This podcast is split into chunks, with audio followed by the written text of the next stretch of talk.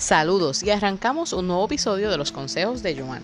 Hoy hablaremos sobre la serie Bridgerton, que es basada en los libros de Julia Quinn.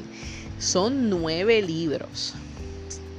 No sé si serán nueve seasons, pero eso dependerá, ¿verdad?, de, de, cuánto le guste a las personas. Bueno, antes de comenzar, levánteme la mano quienes vieron la serie por la trama. Vamos, confiesen, porque yo sé que hay muchas que lo vieron por el actor que hace el duque Simon. Así que las estoy velando, que lo sé todo. Bueno, si no has visto la serie, dale stop en este mismo momento, porque voy a decir spoilers. Eh, lo siento, voy a decir spoilers, así que si no quieres que te dañe la serie, pues dale stop en este momento. Ok, ya, le diste stop, continuamos. Ok, pues esta primera temporada gira en torno a lo que es la relación entre Daphne y Simon, ¿verdad? Como les mencioné, Simon, Simon es el duque. Eh, ellos fingen estar enamorados para, por la parte de Simon, pues Simon quiere evitar que las madres de la alta sociedad de Londres eh, lo quieran casar con sus hijas. Porque, ¿verdad? Porque hello, llega este duque a Londres, entonces pues es como un soltero codiciado que todo el mundo quiere, quiere casarse con él. Pues él quiere evitar eso ya que él hizo una promesa en el, lecho de muerte de su padre. ¿Verdad? Él hizo la promesa de que no se casaría y de que no tendría hijos.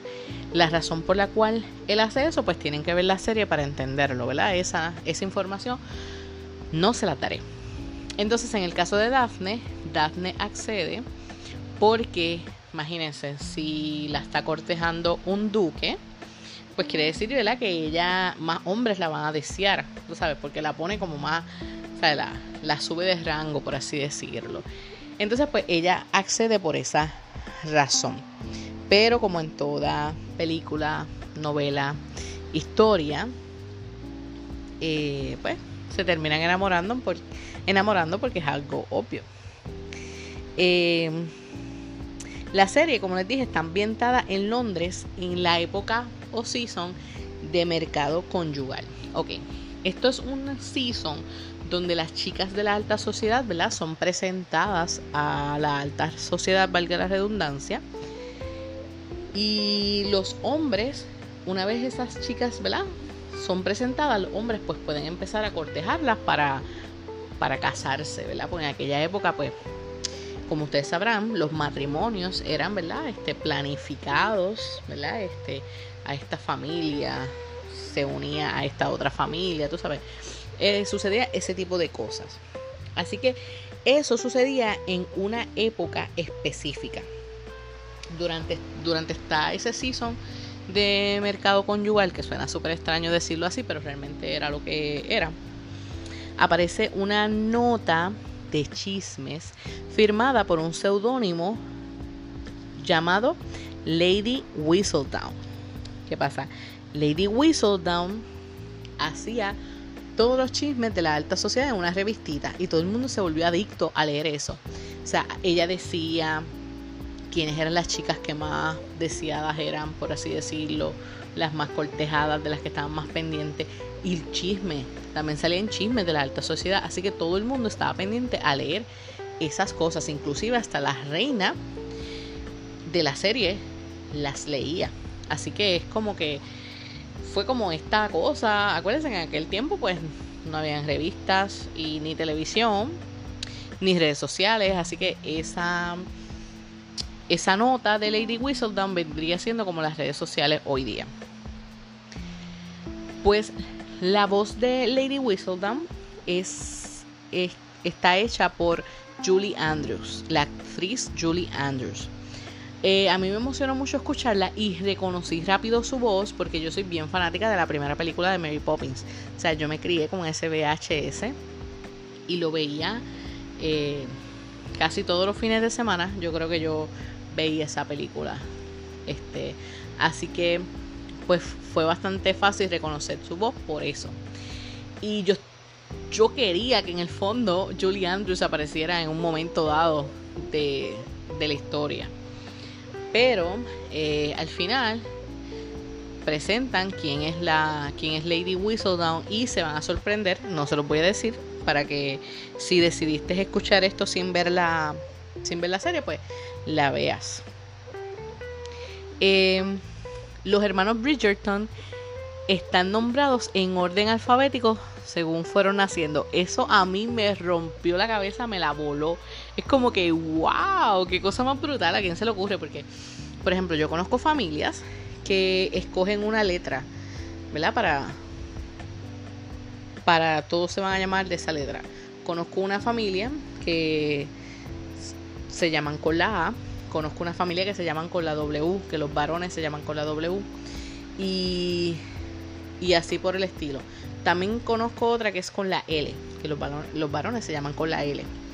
Así que es bastante común ver, ver que hagan juegos así, pero nunca, nunca, nunca había visto a una familia que los hijos fueran nombrados en orden alfabético. Se los hermanos Bridgerton son Anthony, Benedict, Colin, Daphne, Eloise, Francesca, Gregory y este nombre que se me hace bien difícil decir es Hyacinth, que es la, la última. Este, pues eso yo dije, wow, qué cosa más brutal, de verdad que, que, esa ocurrencia me, me, encantó, me fascinó. Eh, pues hablando de los hermanos, otra historia que también vemos en la serie es la historia de Anthony, que es el hermano mayor. Él está enamorado de una cantante de ópera llamada Siena, pero entonces pues ellos mantienen ese amor a escondidas. Eh, ¿Verdad? No, está en secreto porque pues para guardar las apariencias de él, ¿verdad? Porque al ella es una cantante de ópera y no, no pertenece a la alta sociedad, pues aparentemente pues en esa época no era bien visto. Así que pues se toca el tema de, ese amor que tenía Anthony y Siena. A mí me causó tristeza cómo termina esa situación, pero pues de alguna manera pues tenía, tenía que terminar.